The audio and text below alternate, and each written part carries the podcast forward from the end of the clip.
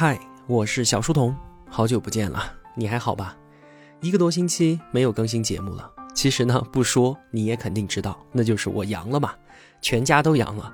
这一个多星期啊，给我折腾的够呛，从来就没有得过这么重的重感冒，发烧四十度，直接就给我烧晕了，在床上昏睡了两天。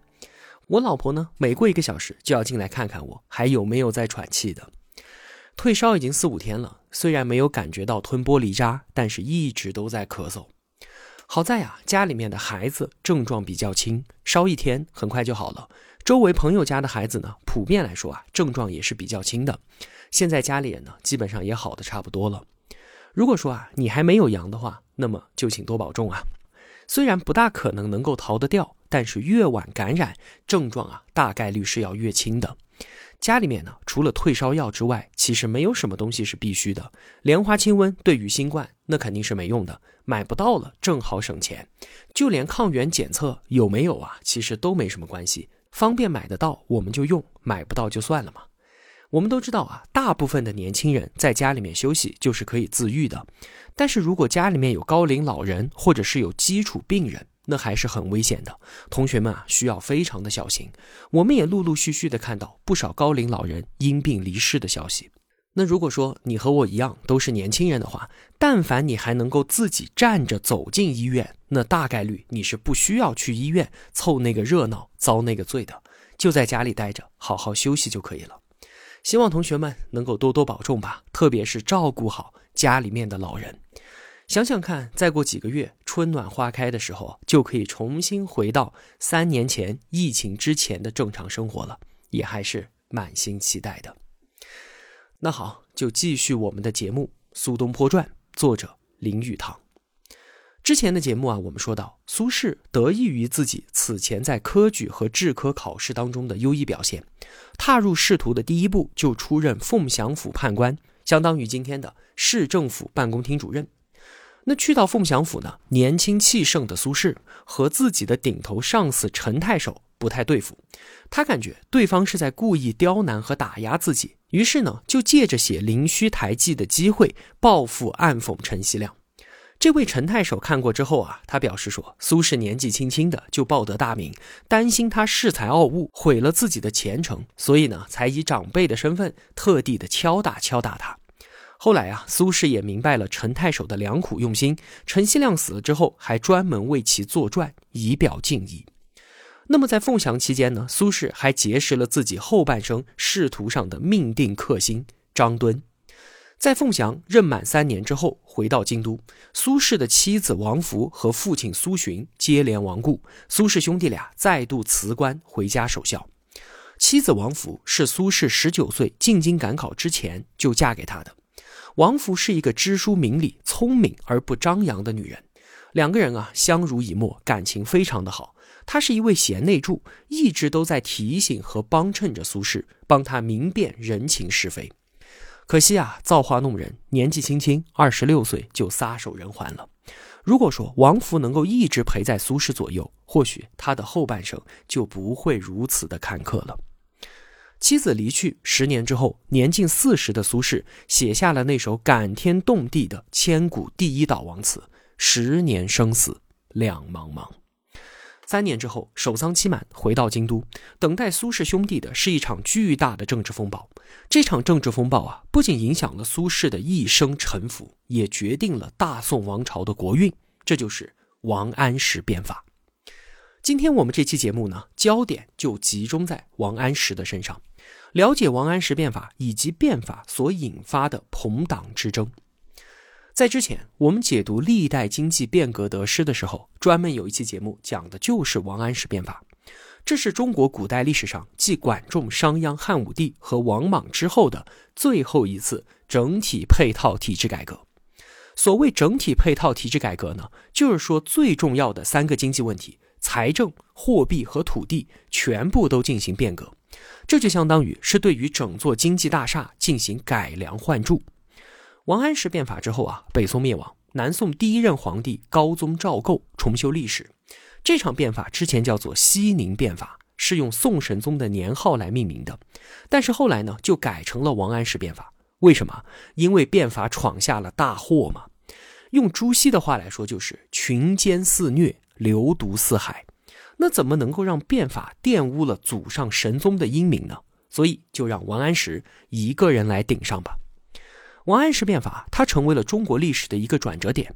他的惨烈后果，让后来的治国者对激进改革望而却步，谁都不敢再动国家经济的整体结构。从此前的开放、进取和创新，转变为后来元、明清的谨小慎微、趋向保守，最终闭关锁国。细数历史上啊，数次激进变法，结果都是归于惨败的。汉武帝最后搞得天下困弊，有亡秦之势，晚年轮台罪己。王莽改革十多年，烽烟四起，人头落地，自己呢被以乱臣贼子的名义钉在了历史的耻辱柱上。最成功的那肯定是商鞅变法。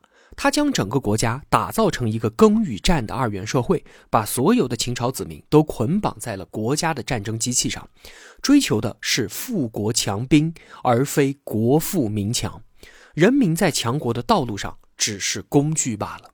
尽管商鞅最后被五马分尸，而荡平四海的大秦帝国十五年也就彻底崩溃了，但是商鞅高效强国的手段，成为了始终萦绕在历代治国者心间的幽灵。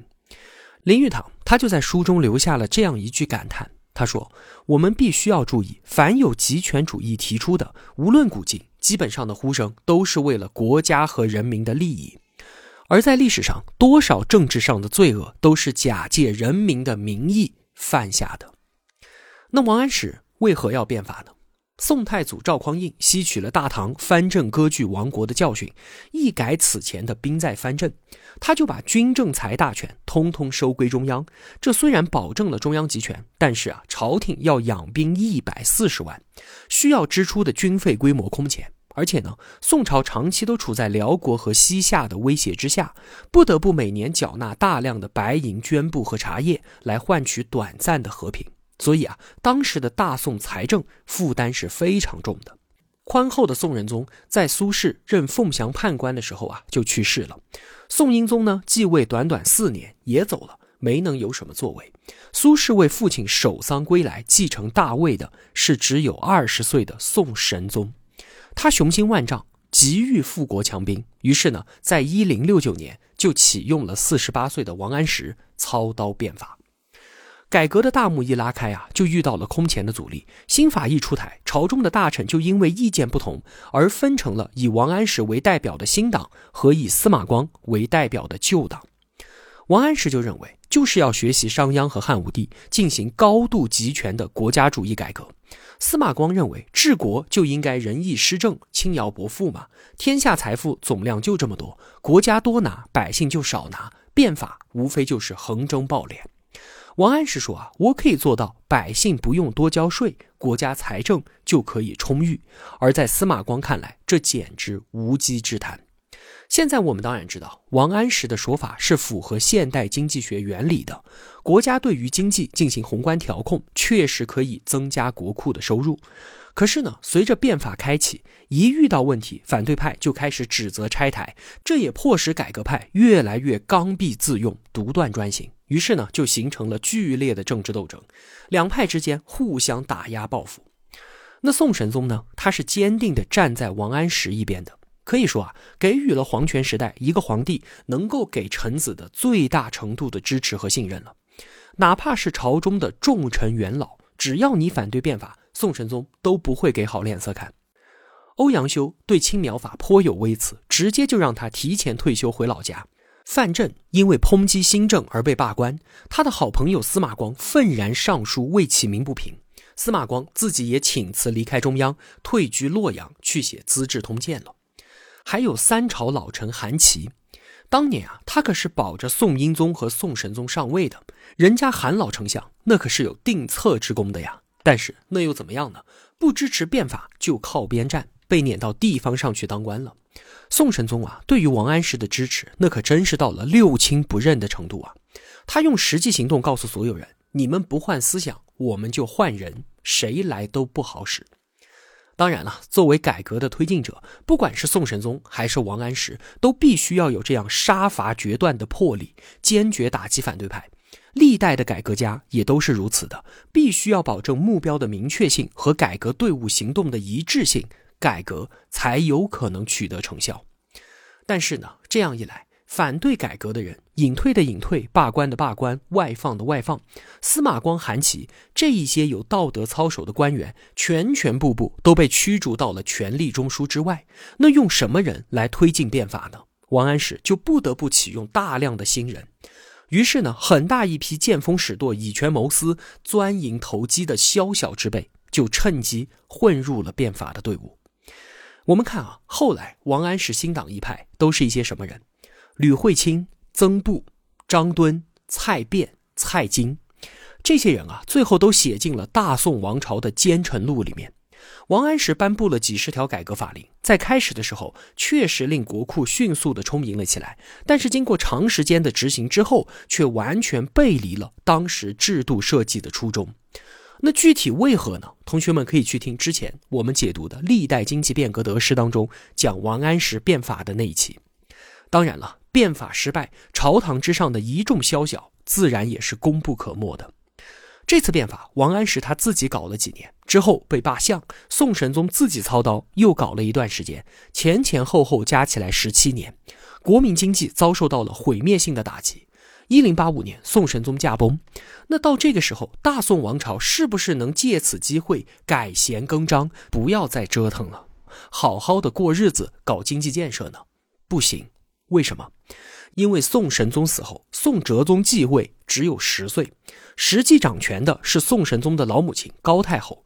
他一直都觉得西宁变法其实就是在胡闹，朗朗乾坤，搞得乌烟瘴气。他执政之后，尽废新法，新党倒台，旧党翻身。司马光被请回来主持大局，这段时间叫做元佑更化，意思就是说啊，宋神宗元丰年间的很多做法都有弊端。现在呢，要用宋仁宗嘉佑时代的政策来补救。如今啊，高老太后上来了，要把原来做错的事情都给更化改正，所以叫做元佑更化。八年之后呢，高太后去世了，十八岁的宋哲宗亲政，他上台之后改元绍圣，意思就是说啊，我要继续我老爸宋神宗的遗志，把他老人家没有完成的改革事业给继续下去。于是呢，新党再度翻身，旧党再度倒台。没过几年，宋哲宗又死了，弟弟宋徽宗继位，宋神宗的老婆向太后摄政，改年号为建中靖国。意思就是说啊，我现在来占个中位，你们新旧两党不要再争了，大家好好的让国家安定下来，行不行？虽然他说是这么说啊，但是这段时间既不建中。也不进国，向太后还是倾向于旧党，又开始扶持旧党上台。那垂帘听政没搞几年，人又没了。宋徽宗亲自上来干，改元崇宁，而被崇尚的这个宁，又是宋神宗西宁变法的宁。我还是要坚持我老爹的那一套政治方向，又转向新党。所以说啊，王安石变法之所以流毒不尽，不是他在经济层面造成的破坏有多么的严重，而是让整个北宋政坛陷入到无休无止的党争，那就是翻烧饼啊，来来回回的折腾。而且在残酷的党争之下，整个官僚系统完全的堕落失效了。后来哪里还有什么变革方针？哪里还有什么是非对错？哪里还有什么家国天下？通通都没有了。有的只是我上来了怎么弄死你，你上来了怎么让我永世不得翻身。在书中啊，林语堂给予王安石这样的评价，说这个人非常的勤勉，是宋朝重要的诗人。不幸的是，徒有基督救世之心，而无圆通机智楚人治世之术，是一个不切实际的理想主义者。王安石，首先他是一个完全不注意自己饮食仪表的人。确实邋遢的不成样子。苏洵就在《辩奸论》里面说，王安石是依陈鲁之衣，食犬彘之食，求首丧面而谈诗书。什么意思呢？说他穿着奴仆的衣服，吃着猪狗的饲料，头发蓬乱的像囚犯，表情哭丧的像家里人刚刚过世，却在大谈诗书。宋仁宗啊，也很看不上他这一点。说有一次呢，皇帝宴请大臣们来做客。有美酒佳肴，同时呢，大家需要在池塘里面自己钓鱼，专门准备了鱼饵放在桌子上的金盘子里。王安石呢，他不喜欢钓鱼，索性直接把盘子里面的鱼饵给吃的精光。宋仁宗事后知道了，很不高兴，说一个人也许会误食鱼饵，但怎么可能把鱼饵全部吃光呢？这绝非君子所为啊！其次呢，王安石是一个懂得为自己长期谋划的人。他二十一岁就考中进士，而得到宋神宗重用的时候啊，已经四十八岁了。期间这二十多年的时间，他一直谢绝朝廷的提拔，甘愿在地方任官。这二十多年来，王安石就变成了一个传说啊。他文章写的又好，在地方上的政绩又出色，关于他的消息不断的传回京城。他每谢绝一次朝廷的提拔，他在朝中的声望就要上涨一次。最后啊，朝廷上人人都想一睹王安石的真面目。他韬光养晦，等待隐忍，为自己积累了深厚的政治资本。当时老一辈的大臣，像是富弼、欧阳修，都对王安石颇有好评。但是苏洵和张方平却认为啊。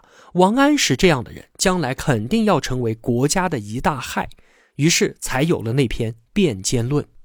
其实呢，在宋仁宗年间，王安石就曾经上过万言书，系统的阐述自己的改革思路。但是仁宗皇帝看完之后，将他束之高阁，所以啊，才有了王安石一再拒绝进京为官。在得到宋神宗的亲信，两个人决定发动变法的时候，王安石就在宋神宗的心里埋下了一颗种子。他告诉皇帝说：“一定会有人阻挠改革的，即便是古代的圣君尧舜，身边也有四兄，就是四大奸臣。当年啊，尧舜就是杀了这四大奸臣，才能够有所作为的。这颗种子被种下之后，一旦有人出面反对变法，司马光也好，韩琦也好，苏轼也好，宋神宗的脑子里首先想到的就是四兄。所以，我们看到王安石，他是一个非常懂得长远谋划的人。”再有说王安石这个人啊，冷酷无情，他号称拗相公，容不得任何的反对意见。最出名的就是三不足嘛：天命不足畏，人言不足恤，祖宗不足法。但凡对变法有微词的，无论之前多好的交情，一律翻脸不认人。前面我们说过，欧阳修和韩琦对于王安石是有提携之恩的，但是他掌权之后，打击起这些老前辈也毫不留情。还有一个叫做韩维的。他跟王安石是同一年考中，同榜进士，两个人关系啊特别好，称得上是莫逆之交。宋神宗还是太子的时候啊，韩维是太子师，他们两个经常在一起讨论朝政。每逢太子赞同的时候，韩维就会说：“这并非是我的意见，而是王安石的意见。”所以呢，宋神宗从当太子的时候开始，就非常器重王安石。但即便如此好的关系，韩维对变法提了一点意见，王安石立刻与其绝交，上书弹劾，贬出京城。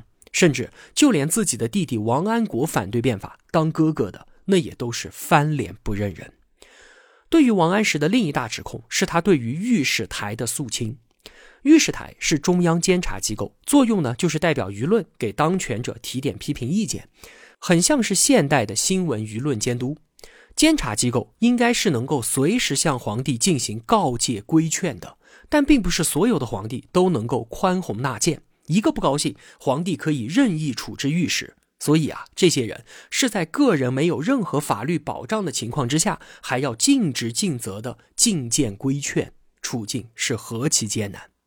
而变法启动之后呢，御史台不断的发言掣肘，王安石索性对御史台进行了大清洗。短短一个月的时间里面，反对者通通下课，全部换成新法的支持者。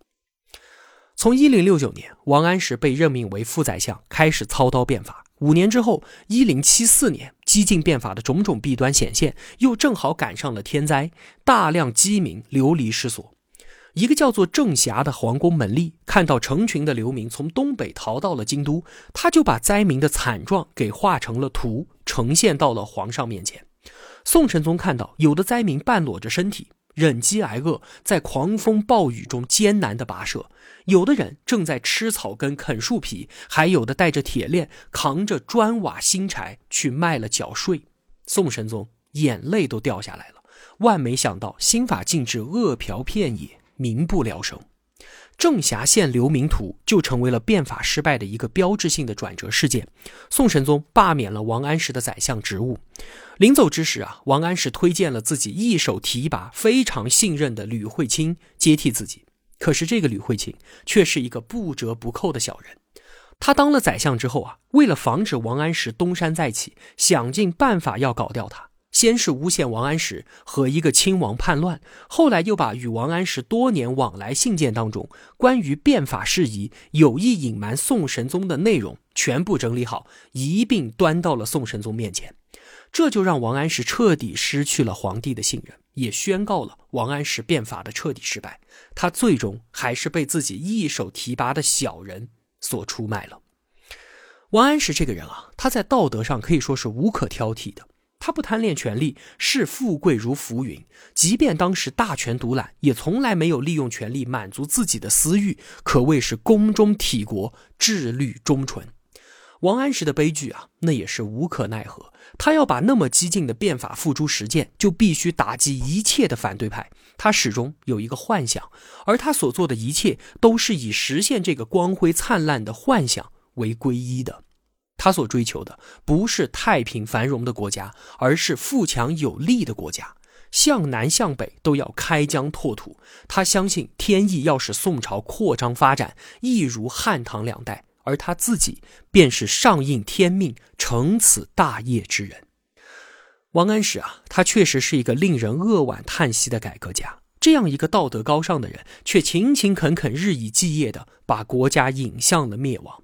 他是一个困于雄心而不能自拔的人，成为了自己梦想的牺牲者。王安石的梦想一开始发展扩张，然后破裂成浮光泡影，最后消失于虚无缥缈之中。那么，我们这本书的主人公苏轼，他在王安石变法当中遭遇了一些什么呢？下期节目啊，我们再接着聊。好了，今天啊，我们就先说这么多吧。我的付费专辑《转述置身事内》也已经在喜马拉雅上线了。想要读懂中国经济，必须要先读懂中国政府。通过音频下方的海报二维码可以优惠购买，感谢支持。我是小书童，我在小书童频道与您不见不散。